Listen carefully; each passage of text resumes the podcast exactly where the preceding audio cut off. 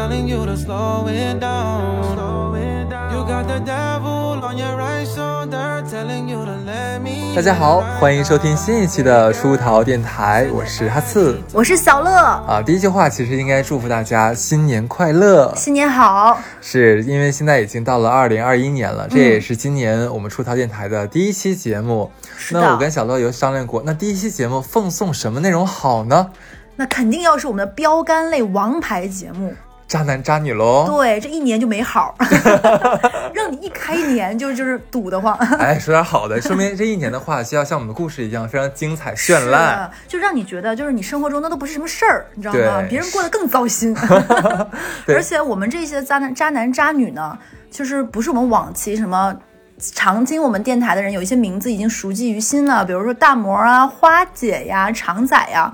突然发现，哎，渣男渣女真的是太多了，社会上。那我们先讲第一个渣男渣女的故事。这个渣男渣女的故事呢，其实它不是恋人中的，是两个人想要开始一段关系，对方就是个渣渣女集全家。这个渣是奇葩加讨人厌。我们之前就有盘盘点过嘛，就是二零年的节目有过一期是相亲，就是大型气斗气斗冷现场，然后那一期就是讲很多相亲上会出现的尴尬局面呀，一些奇葩的人啊，嗯等等等等。然后呢，那一期之后呢，小客服就收到了一个男生的投稿，然后那个男生说他以为自己的相亲是独一份的生气，但是听了我们那一期发现，其实。有很多这样的让人生气。他说他想投稿，嗯他说他不管就是客服会不会播出来这一期，他可能就比较内敛的一个男生，嗯他就是想那个单独跟客服说一下这个事情，交流一下。嗯然后我就介绍完了。然后这个男生呢，二十四岁，然后属于从小到大都在老家生活，然后本科在上海读了四年书，读完四年书之后毕业就回到了老家，然后进了一个国企的单位，大概每天四点半到五点钟下班，这样朝九晚五的上班族。然后那这个男生又比较乖，然后没有谈过恋爱。其实这在现代男生中不是很多见的。他说他的专业偏还是挺多的。就是就是因为我们听多了渣男渣女的故事嘛，然后他说他说他上学的时候同校的就是男女比例非常不协调，他们班这个专业我就不说了，全专业没有女生，嗯，什么专业呀？就是那种可能是航运、海运这一类的这种的。哦然后他说他们那个学院的男女比例是。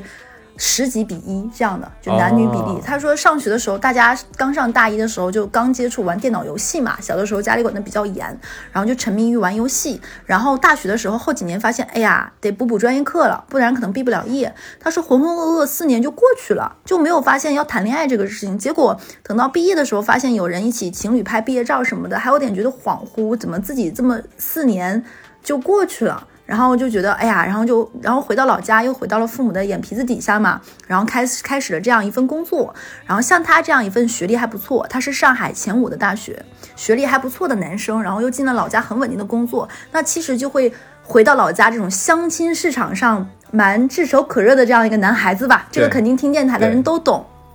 然后他就回老家了，然后国企里面的阿姨啊、姐姐们就会给他介绍女朋友。然后呢，有一天他的一个男生同事，关系还不错的哥们儿说。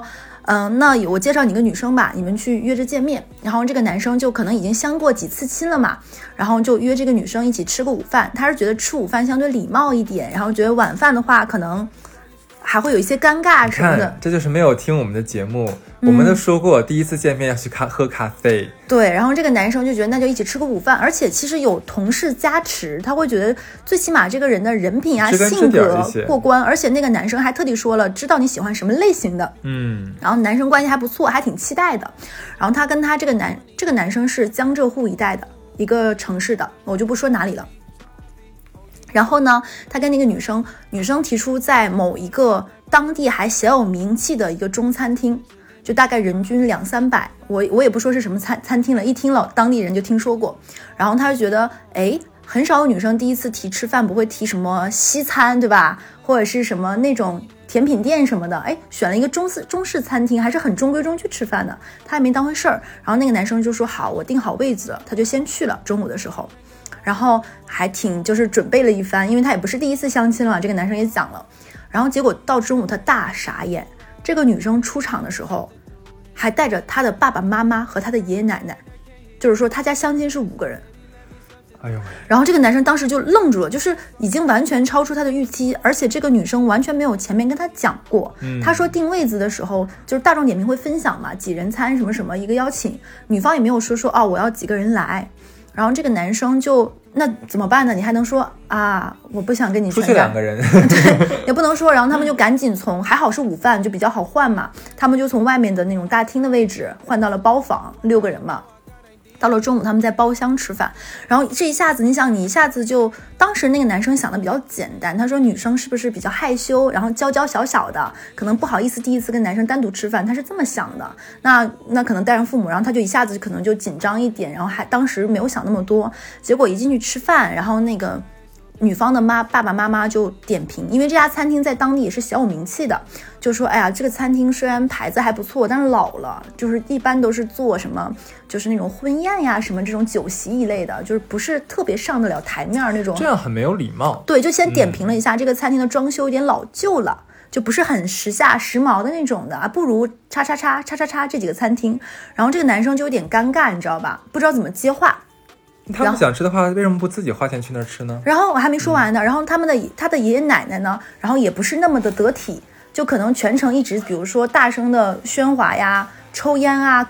就是吐痰啊什么的，他当时 就是就可能有烟灰缸什么的，而且包房的话一般不会阻止你室内吸烟嘛。嗯，然后他也不知道说什么，就很尴尬嘛。然后那那照六照旧相亲，他也知道对方一定会问他你的家境啊，你什么工作呀？其实女生应该大概都知道了，比如说你是哪个企业的嘛，然后包括你大概是什么，然后就问到了小区，然后。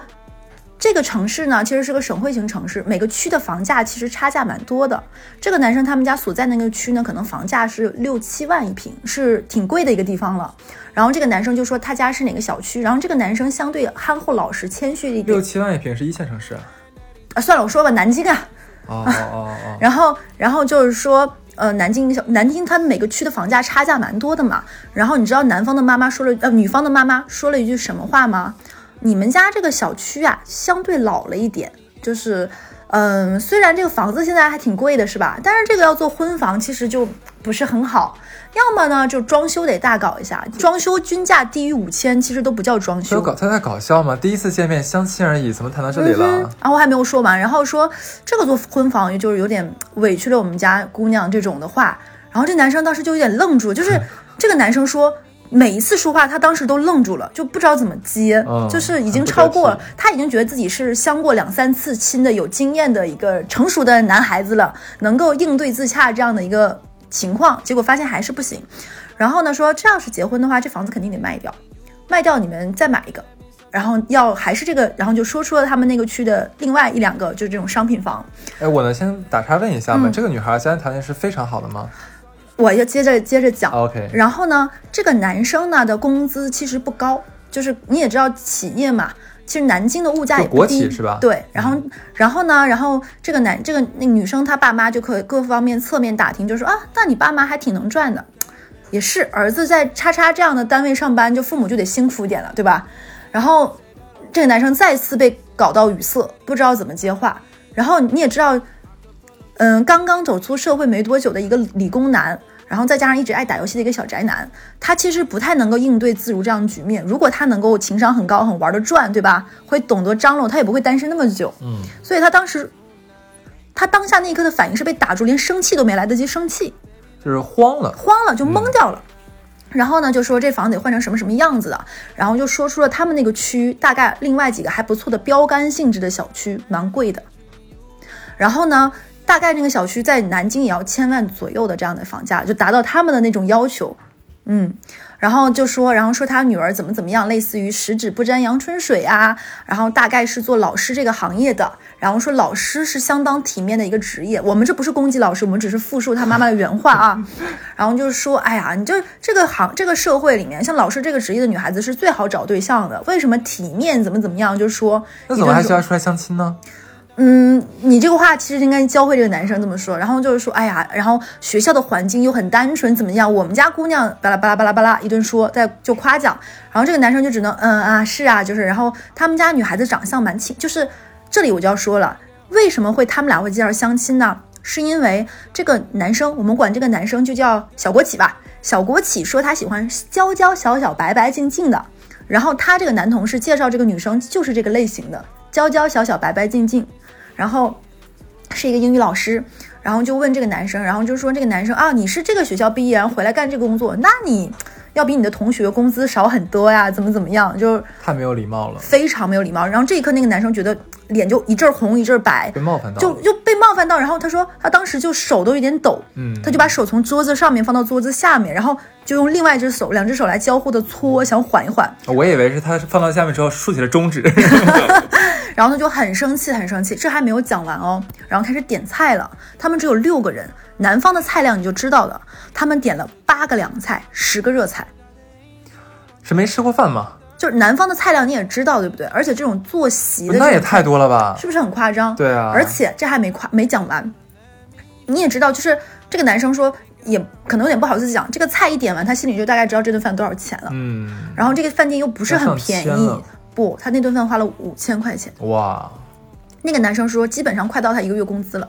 我靠，你想刚毕业没几年，对不对？对啊，然后还是国企，其实工资也没有那么高幸亏没喝酒啊，还没讲完呢。啊，然后女方的爸爸说要点瓶酒，然后那一刻那个男生想了一下，就是我觉得这个想法是正常，他想他已经超出了他的日常花销的警戒线了，嗯然后他就说说中午还那个什么不适合喝酒，你就可能陪不了叔叔，然后想办法委婉的表达了，对对对，然后也是急中生智了吧，然后最后没有点这个酒。然后叔叔就觉得很不尽兴，然后就是觉得这男生约会不是，然后还用各种叔叔现身说法教你一些做人的道理，以及如果想要追我们家女儿应该怎么追。然后妈妈在旁边再插两句，然后爷爷奶奶就低头吃菜这样一个局面。然后对他们家一直强调他们家是书香门第，卖书卖书的吗？还是怎么？就感觉又冒犯了某些人。就我就是我在复述他妈妈的原话，他爸爸妈就 我们家是书香门第，我们家是知识分子，怎么怎么样，我们家学历最低是什么什么什么，就这种话。然后就就一直在这么讲，然后包括他们家教育出来的子女将会是怎么怎么样的啊，就是肯定怎么怎么样，就这样的话。然后这个男生说他那顿饭吃下去的东西都不知道是什么滋味的，就很难受，有点委屈，又不知道说什么好。然后这顿相亲之后嘛，不是点了很多菜嘛，然后他他女方的爸妈还把剩下的一部分打包了，说要节俭，要会过日子，又不是他，又不是他们花钱，他还没说完啊？，他们连毛巾都打包了。我靠，然后还跟那个男生说说谈恋爱的时候约会还是怎么样，如果以后将来过日子还是要怎么怎么样，钱要归女方管，怎么怎么怎么，不拉不拉不拉。然后这个男生当时是真的不知道怎么回嘴，就一直，嗯啊，还能说什么呢？然后女方爸妈还说，哎，这个男生有点木讷，难怪出来相亲。那跟一一家不是人的东西吃饭，能能说啥呢？然后女生从头到尾没有说帮这男生说一句话，也没有说就爸爸妈妈你们失礼了应该怎么样。女生就低头玩玩自己的手机，然后笑一笑，然后点一点，然后这个女生最后还打包了甜品，就明明知道这顿饭吃不了的情况下，女生还点了甜品。然后这个男生从那个饭店走出来的时候，他说感觉到那个阳光晒到自己身上，就是从阴间回到了嗯阳间这种感觉，就暖和了一点点。然后他回去的时候，第二天上班嘛，然后上班的时候，那个他下午都没有去上班，然后他他的那个男同事很兴奋的，哎，你跟就比如说跟小杨见面怎么样啊？就是小咩咩说那个女孩特别乖顺，我在某一次什么什么认识这个女生的，我觉得你肯定喜欢她，她是我女朋友的叉叉什么朋友。然后那个男生一瞬一瞬间就有点尴尬，就觉得好像我上来就指责你介绍的人不对，好像也不合适。然后结果对方就很兴奋说：“哎，女方说你不错，还想约你再见面，你怎么没回她呀？怎么怎么样？”然后这个男生想了想说：“毕竟我们还是同事，而且国企单位的流动性又很低，对吧？你还把我当兄弟，那我就跟你实话实说，说你跟那个咩咩是不是关系很好？”然后那个男生说：“其实不是的，我们就是她是我女朋友的一个什么什么朋友，大家在一次聚会里认识的，大家都是教育系统的，都是老师，然后怎么怎么样。”然后他说：“那我跟你说，把把那天的事情讲出来了。”他同事脸臊的都不行了，说：“我没想到他家能干出这样的事情，我给你道个歉。那天的饭钱我给你吧。哎呦，真的啊，”他朋他同事就这么说，同事很讲究，就他就哪怕不给钱，说出这句话也很。然后他说：“那我怎么我不能要你钱？”然后那个男生非要转给他钱，然后他就不是不收。然后那个男生说：“那我请你喝顿酒吧，实在是太委屈你了，我没想到能这么样子。然后那个男生说，就是跟跟他同事也算冰冰释前嫌。然后他就问那个同事说：“我能把这个女生的微信删了吗？”然后同事说：“你删啊，我都要把她微信删了。”然后他就把那个女生微信删了。结果女方的妈妈还给他打了电话，说他不识好歹。他们家女孩不是谁约相亲都出去的，呃，没有什么人想约他家女孩。然后他们还是打听过他们家的就是身身世背景，然后才觉得他们家清白，配得上他们家书香门第才出来的，我想知道这女孩父母是干什么的呀？也是老师。然后就就是就是，然后嗯我刚才一直没有讲，就怕电台里面一些老师被冒犯到了，你知道吗？这只是个别现象。这说的是这个人，对跟职业没有关系。然后然后后面还给他打过电几次电话，要不要脸啊？他嗯哼，然后打过两两次电话，然后那个男生说，他说他从小到大生长环境一直比较简单，然后就是上学读书，然后去外地再回来，也没有离开父母过多久。他说他他说他后面有几天做噩梦都是，如果那天再回到那个场合，他如何能够嗯说回去，嗯而不是那么的那个。他说，因为那天的很多话已经不只是在对他个人了，已经到包括他父母了，嗯，甚至会说他父母没把他养好这种话，他觉得很生气。然后他那几天就特别特别不开心。嗯他说他那个不开心，就是说从小到大没有经历过这样的不开心。嗯然后他后面是听了我们那期相亲的时候，要把这个事情不吐不快。然后他有些地方因为有他的情绪在，他是语音，嗯你都能听出带着哭腔和颤、啊颤音。他说觉得他非常生气，他不懂为什么能遇到这样的人。嗯，然后说到这里，我们再讲一个这样的奇葩渣男渣女的故事啊。嗯，你这个故事是讲完了吗？讲完。了，哇，我听完之后我也是很生气。我后来想了一下，如果是我是他的话，我可能不会说陪他们吃顿饭的。如果说他们已经开始什么攻击我，我工作不好，或者说我收入低，然后说我父母怎么样的话，那我可能直接我就走人了。你们爱吃吃吧，对吧？那个男生说说他当时有个形容，我觉得特别特别的深深刻，然后特别他说，因为他们吃的那种餐厅的那种圆桌的饭嘛，然后他们不是有那个电动的那个转桌嘛，他说到到后面的时候，他整个人是空洞的，他的脑子就随着那个菜菜在那个我觉得还是还是太年轻了，就就是没有碰到过这种场面，可能而且还厂商还有那种什么老头老太太啊，还有长辈什么的，他可能一时不知道该怎么去啊，怎么发火呀、或者怎么样。这个当然这也可以理解了，因为他毕竟才二十来岁嘛，是吧？他二十三，他现在投稿的时候二十四岁，他当时应该是二十三岁。二十三，那可能刚刚毕业，刚刚步入社会，没有什么这种应对经验。但是我不得不说，这一家人真的是太恶心了。你没有吃过饭吗？然后我我现在都怀疑是这一家人是不是每个月想改善伙食的时候，就让女儿去相一次亲，然后好好吃一顿。连续骚扰他很久，我我我我我我想问个问题啊，就是他有没有就是把被骚扰这件事情跟他的那个同事说？因为他的同事太讲究，他没有办法说。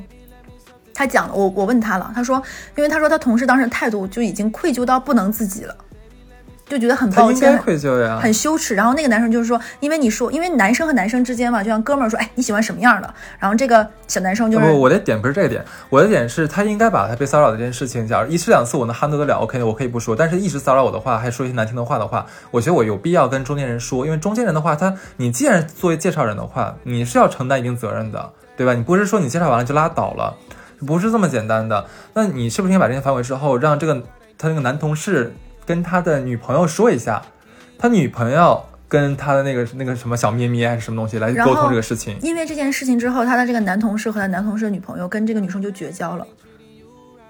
应该的。我也觉得应该的，因为太难看了。我我还是蛮觉得他的同事和他同事女朋友还蛮拎得清的，而且因为很讲究。因为就而且他这个同事据说还跟他女朋友回去，因为这件事情吵了一架。要吵的，我要我觉得我也吵，太丢人了。然后，然后他同事当时就就是就一非要把这个钱给他，怎么都要给他，这要给他，然后让再让他女朋友出来再给他，然后这个男生说不要，然后他们还这么撕扯了一段时间。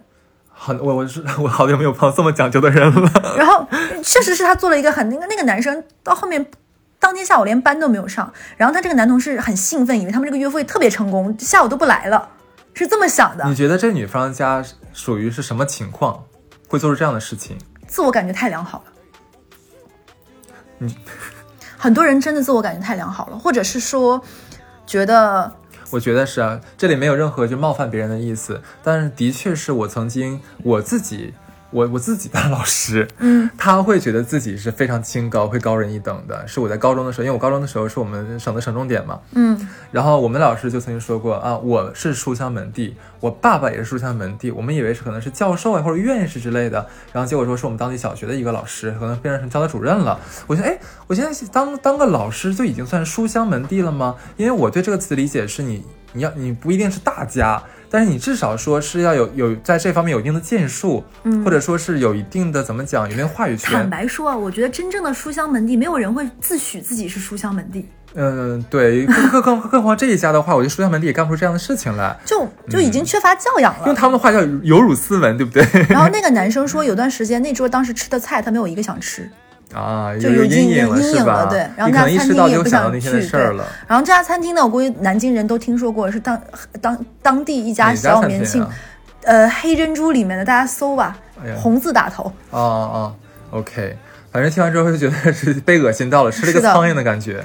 然后呢，我们再讲一个接下来的故事吧哎，。但是我今天沿着这个先讲完啊。嗯那不得不说，就是呃，这个故事还有个问题是什么？就是这个中间人的问题。嗯，中间人的问题的话，我我个人感觉，对我个人感觉啊，你不是说看到两个人，你觉得可能某些特质合适，你就往人家一块堆里凑。尤其是尤其是这个男生，就是那个那个那个，就是他同事的女朋友。嗯，既然说两个女生是朋友，嗯你平常跟他一些接触的话，我就以小见大，你应该会窥见到一些东西，但是你却没有窥见到。可能这个女生在女生队里表现出来，可能就是不太爱说话，没事玩玩手机，比较闷的一个人。没有想到她的其他的形哎，象你真的是这个样子。觉得说，就是一个人的行，就是一个人的一些行为举止的话，体现不出很多东西吗？可能，我觉得可能是咱俩太容易就是洞察东西了，嗯可能很多人不是特别能敏感大意一些，对对，当然这也有可能。但是我觉得当中间人，就尤其是在婚配这个市场上当中间人的话，他是很有风险的。这个我们在之前节目里有多次提到过，就真的不要瞎介绍，除非说这两个人你都知根知底，你也再说。知根知底，人都是会变的，，很而且是假如说当朋友的话，他可能是一个样子；如果当情人的话，他可能是另外一个嘴脸。对。就所以说我一般是从来不给别人介绍这些东西的，我怕担责任。实话其，实我是特别爱拉郎配的人啊，我知道，我哈次劝过你很多次。就是因为我是很喜欢把身边的一些朋友介绍到一起去的。然后，如果大家因为觉得做朋友嘛，大家可能就会觉得这个人不错。那大家都是一些不错的人，接到一起玩。如果你们能够有有情有情人终成眷眷属，或者是擦出一些爱情的小火花，那肯定是再好不过的。但事实证明，就真的没有。对，嗯那这个故事就讲完了。好，呃，下一个渣男渣女的故事呢，坦白说已经跟渣没有关系了。我就非常感谢这对这位粉丝的投稿，是因为他相当于把自己的一段真实的人生经历，并且不愉快的经历跟我们分享了。那他更多的是狗血和让人叹息。然后我就现在铺垫了完这个故事，那我就以这个人的第一口吻来说，这是一个姐姐，她年纪已经不算小，她把自己叫做老同志。那我接下来就念一下她的故事。她说，他今年也快哦，我今年也快四十了吧。我和我前夫，这里记住是前夫，是二十四岁的时候认识的，算是同事吧。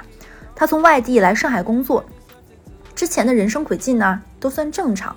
我老公是个普普通通的人，他在一五年左右呢开始沉迷于股票，那一年股市不是特别的好嘛，他就一直怀揣这种一夜暴富的这样的梦想。然后他是听到我们有其中的有一期渣男渣女，然后他是那种会就是觉得自己是不一样的烟火，然后你劝他怎么呢，他都听不下去。然后这个人呢，她老公上班离家里比较近，在这个结婚婚姻中的十二年里呢，他们俩都是周末夫妻。其实，在上海这种事情还挺常见的，嗯就是因为通勤的时间比较长，可能先租个房子，然后周末的时候去相聚，然后不像一个特别正常的家庭。然后他老同志也是这么觉得呢。老同志也老同志说，我也不是一个特别粘人的人，觉得一辈子可能也就是这样稀松平常、马马虎虎的就过去了，也不太想离婚，感觉再早再找也有点累，将就着呗。然后呢，后面的事情就相当狗血了。一五到一七年就这么不咸不淡的过去了，也不吵架，经济上呢也是相对独立和分开的。一八年过完春节，我去出差，回来就找不到我老公了。他期间给我留言说，他老板叫他去外地办点事，周末呢就不回来了。等到我从深圳回来，就给他打了一个电话，想问问是啥情况。后来电话就已经是空号了，不能用了，停机了。他当晚就报警了。可是警察就是推推拖拖的，说一定要有血缘关系什么的，而且这里要说，好像要失踪二十四小时以上，嗯才能报警。然后呢，我就给他的父母打了个电话，让他们报警。他们说他们在外地旅游，是他儿子提前就给他买好的，出去玩了，等回来再说。可能全家人都没太放在心上。然后呢，她和她的父母当时是一起住住的，就是就是她老公的爸妈和她老公是一起租在租的那个房子，然后周末再聚嘛。他们两个是裸婚。然后后来呢，这个投稿的人就在上海买了套房子，这个女生带着孩子住，跟她老公周末相会。这个女生是一个上海人。后面就到狗血的事情了。等到男方的爸妈回来之后，老同志和她老公的爸爸妈妈赶到了她租的那个房子里一看，发现他在家烧炭自杀了。啊，对，一开始的他的七大姑八大姨还是有点同情老同志的，觉得毕竟这么年轻就做了寡妇吧。后来他们家亲戚来了之后就变了，开始说你们家好歹是上海的吧，总该出点钱吧。哎，嗯，意思就是说得赔他们一套房子。然后呢，就开始他们家男方家的亲戚就七七八八开始威胁老同志，然后老同志就很错愕，我也是一个受害者，我也不知情，为什么要这么对我呢？然后这个时候，我我有问这个老同志他是哪里人，老同志说这个男生是山东人，哦然后后面两年呢，他们经济也都分开嘛，感情也淡了，所以他也不知道为什么这个人会做这种事情。后面老同事在整理遗物的时候，发现他他有两把做期货的这种的那种登录的密码，嗯，他就感觉事情不对劲。他爸妈呢，就是老同志说他老他前夫的爸妈还一直威胁问我要钱，就很蹊跷。呃，然后后来呢，就是老同志的舅舅出面和他们谈，怎么都谈不拢。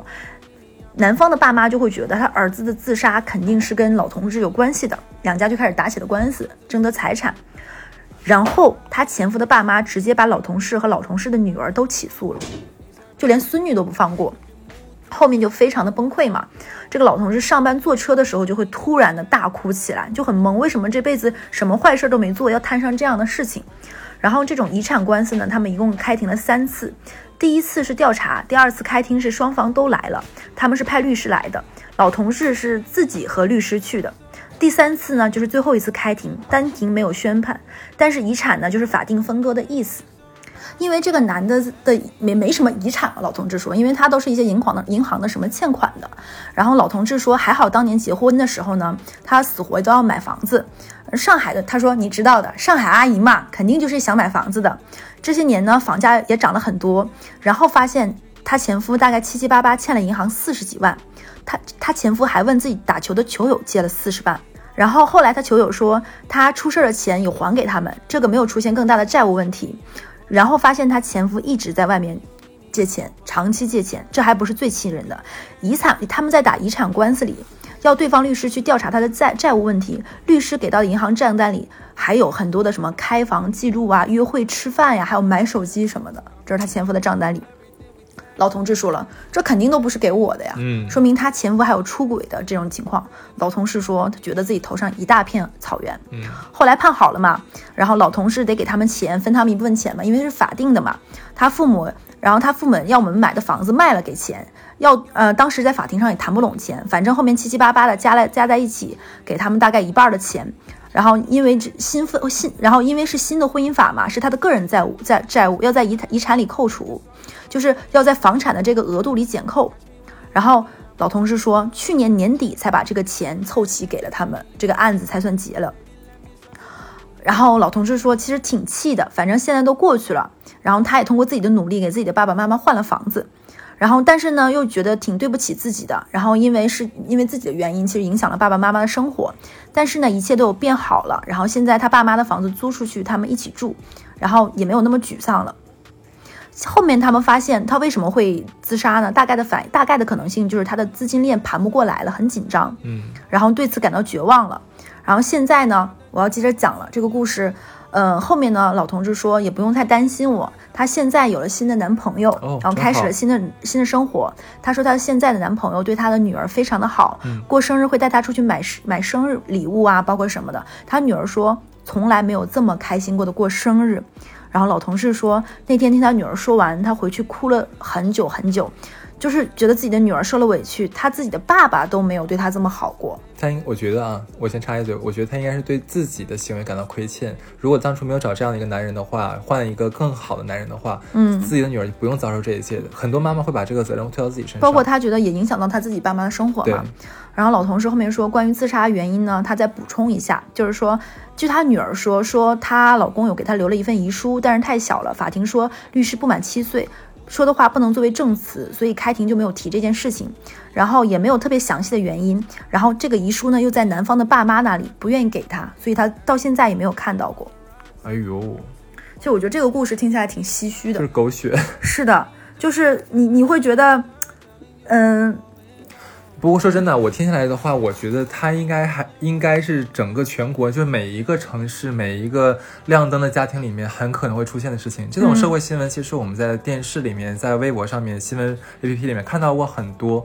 就一旦就是说出现这个这个，假如一方死掉了，或者一方呃要离婚的话，就是两家开始因为这个财产来撕扯。这种事情其实比比皆是，这个我倒没有觉得意外，而是说在这个整个故事里面最大亮点应该是她的先她前夫就是自杀这件事儿，嗯这个应该是头一次在我们节目中出现的，就有嗯有人出了人命这样的事情，不知道那个男的其实他生前经历过什么，当然我们也可从他的这个这个提供的这些事情来看得出来，他有出轨过等等等等，甚至不知道不知道是不是女人都不知道对，你都不清楚。对，等等等等吧。其实感觉到，当然有一定不负责任的事情在，但是这里我们扯扯的稍微大一点的话，嗯就你觉得异地情侣，像刚才讲周末夫妻的话，嗯，这种这种这种接触模式，其实我以前是完全不能接受这种事情的，嗯但我后来发现生活中这样的情况其实不少见的。因为我有同事，他们是比如说就是之前的同事，他可能家是闵行人，然后他说他上一份工作是在那个就是外高桥那边上班，然后太远了，所以他之前一直是先在外高桥租了个房子，然后每到周末再开，每到周五的晚上开车回到自己家，然后跟父母、跟自己的子女是做，就是跟自己的老婆做周末夫妻带孩子亲子，然后周一早晨再一大早开车去他所在的公司上班，然后跟我说就是这个样子，其实能节省很多通勤时间，而且这个男生是做 IT 的，工作日加班的很晚，然后我觉得上海其实这种情况还是挺常见的，但是怎么说呢？还是既然是夫妻，我我本身还是觉得还是多一些相处的时间。可能更多人选择这种方式没有办法，可能就工作嘛，养家嘛，他有一个压力在，他正好选择了一个能选择最好的选择是在异地，那他可能就选择要挣得多一点给家里面，这个倒也可以理解。但是怎么说，我觉得这种模式的话，真的要做好心理准备，做好最坏的心理准备，因为我觉得啊，你说两个人。分开，你根本不知道对方每天的生活是什么样。即使说打电话，啊你在干嘛？他说我在吃饭，我在干嘛干嘛干嘛干嘛。但谁又知道呢？嗯对吧？我们当然也不是这个不是不是阴谋论，但是自己还是要有多一方多一重的这样的心思在。然后其实这个故事里面，我有很大的触动的一点是，我把这个故事讲给了别的人听嘛。你知道那个那个男生朋友说了一句什么话吗？他说自己的老公是什么样的人都不知道吗？为什么有有有自杀的想法你都不清楚？他说怎么能够全都怪别人呢？他是哎这么说的。不能这么说，不能这么嗯说，因为很多人有有一种就是抑郁症叫阳光抑郁忧郁症，你知道吗？不知道，就是这个人平常你看他，他嘻嘻哈哈，很开心，嗯很就很乐观的一个人，但有一天噔他就自杀了，没有人知道为什么。后来可能就有人一查的话，哦，他一直在接受心理治疗，他每一天就像戴一个面具，笑脸的面具一样，展现给别人的都是阳光积极的一面，你根本在蛛丝马迹里面都看不出他是他他很痛苦，他可能笑的时候心里都是在流泪，在滴血的。也会有这样的人，这你不能通过这种情况来判断他，因为不是每个人都是心理医生，能看穿每一个人的，所以这有这样的指责是不可以的。还有就是，其实，在我们小的时候那一辈，很少有就是爸妈你花你的钱，我花我的钱，各花各的。现在好像还蛮常见的，就各各自花各自的钱。对，嗯其实至少我在上海，我的很多同事都是呃，可能有一份共同的一个账户，对啊，但是呢，可能工资的话，每个月可能各贡献百分之四十，像其他的我就自己留下来花了。那百分之四十可能也不是给自给两个人的，可能给孩子的基金啊之类的东西。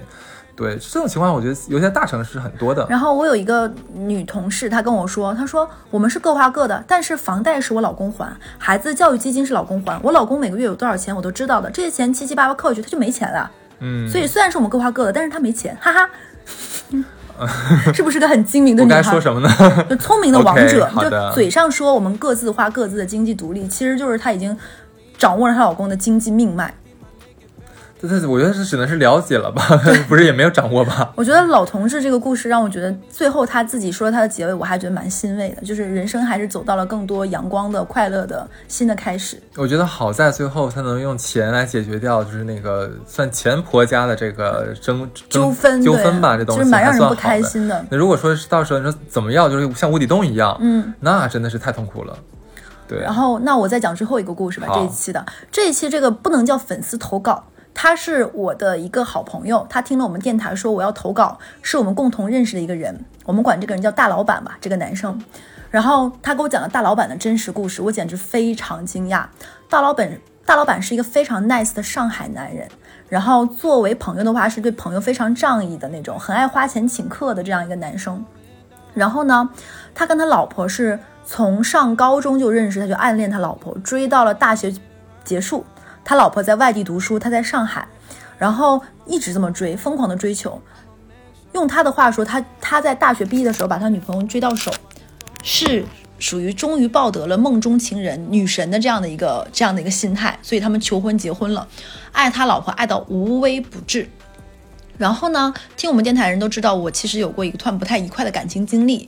然后在我这个感情经历出现问题的时候呢，我曾经怀疑过我前任出轨了。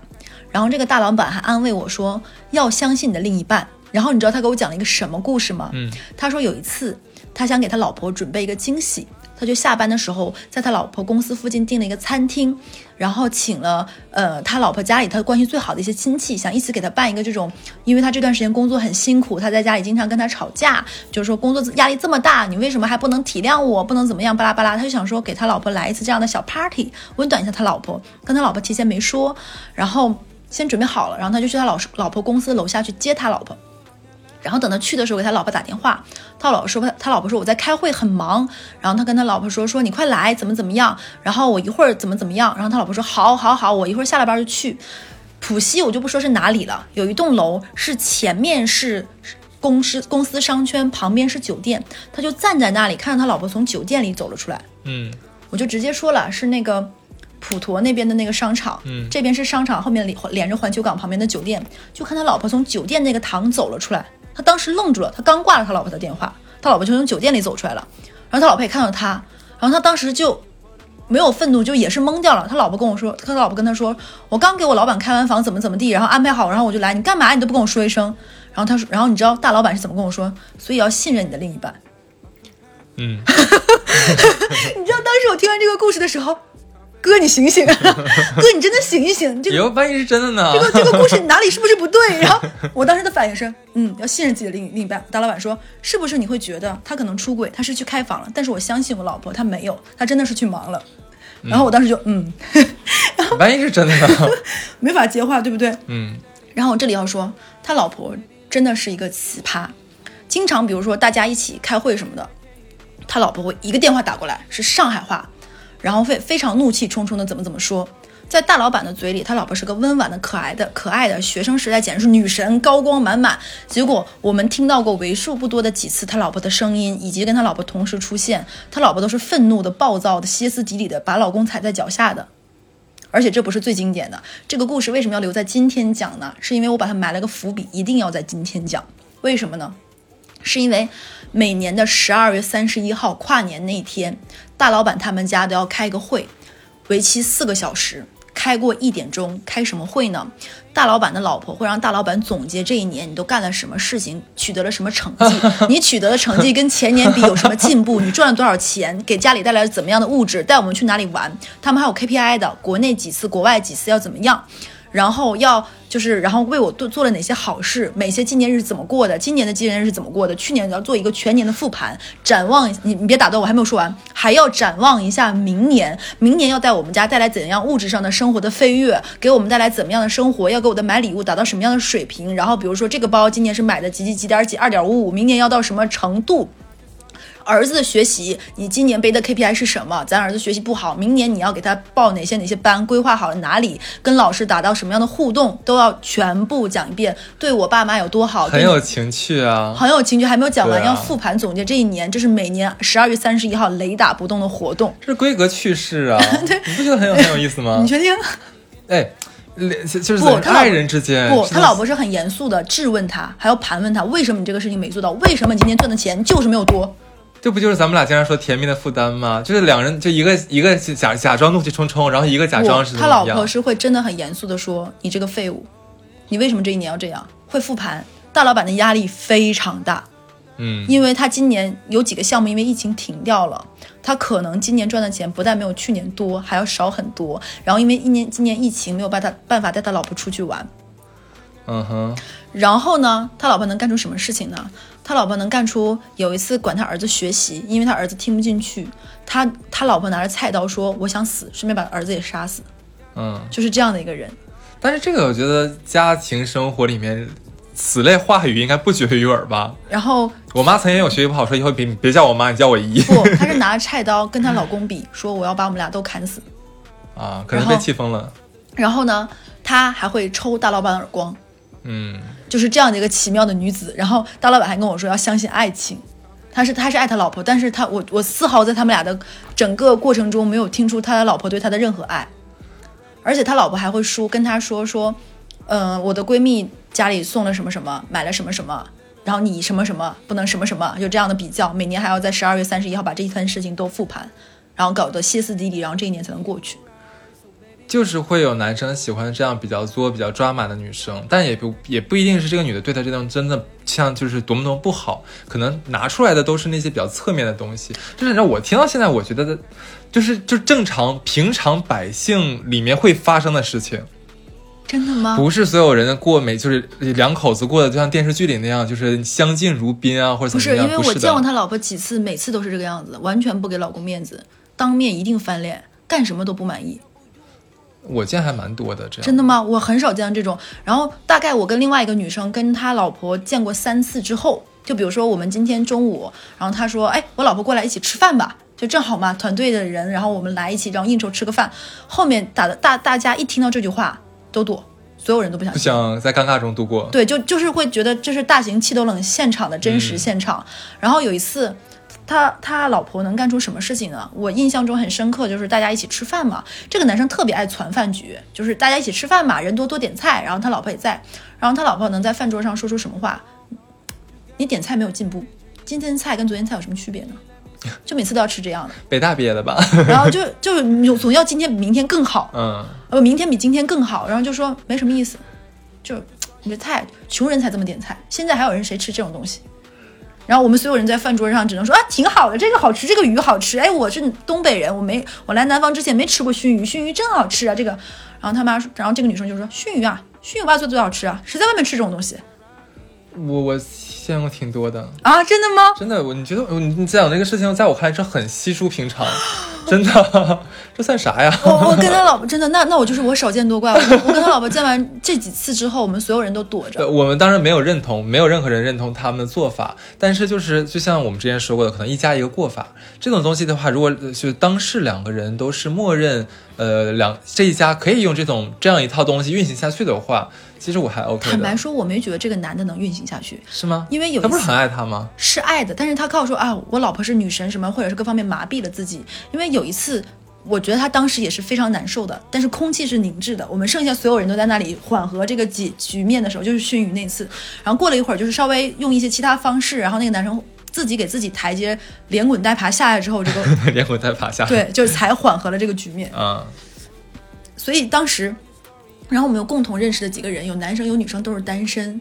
然后后面大家就在私底下说说，那个男生说，我宁愿单身，我也不想过这样的生活。然后有的女生就会说说，为什么自己没有这么好命，找到这么好的老公？对，就变成一个非常奇怪的案例。然后只要大家说说找男人想找什么样子的，然后女生都会说，就我没有那么好命，找大老板大老板这样的人。啊，对我我很少在成年之后能见到过，因为我觉得小朋友会有不想吃饭摔筷子的，对，他老婆会，是吧？嗯我也见过。啊。我 反正这件事在我看来是我就我我见过身边会有这样真的，的事情他他老婆就还是但是两个人会很好的过下去的。然后他老婆是在吃熏鱼那次直接把筷子摔摔下来了，说怎么怎么样。然后我们空气再次凝凝滞的时候，觉得整个场面都紧了的时候，没有人敢说话。然后幸好服务员再上来布菜的时候，这个就是说啊，这个是我们家的招牌什么什么，这个要趁热吃。然后大家说，哎，快快快，夹你一人一块，然后才把这个事情过去。嗯，哦，我觉得你真的是个太 nice 的人，你真的觉得这样的都可以，那你见过比这更糟的太多了吧？这个还算好吧？真的吗？因为真的是，就是千万不要抱有那种就像电视对电视剧的幻想会映射到现实中一样。就很多人都觉得啊，两个人就应该相敬如宾啊，或者说小小大家小小打小闹那种小情绪，不是每一家这么过的。尤其婚姻生活，至少我看到的不是这样子的。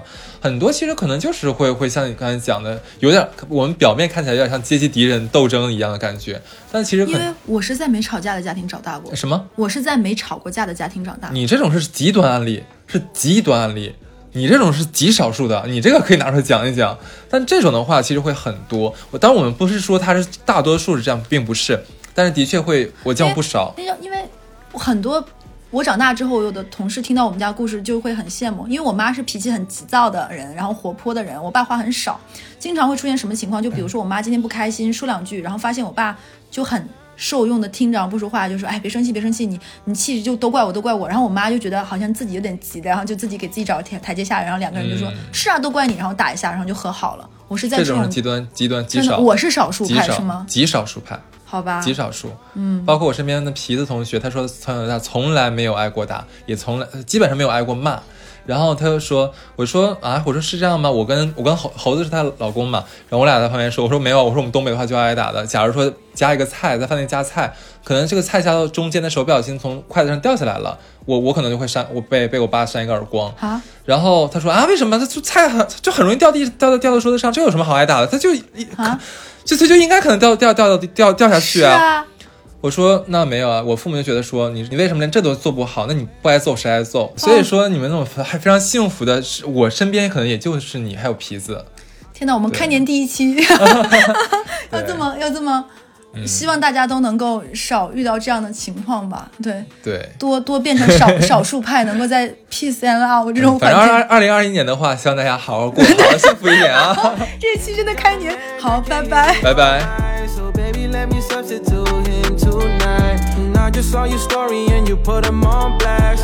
Catch me when you meet me, I'ma pull her real fast. Yeah. You got a man that ain't treating you right, so baby, let me substitute him tonight.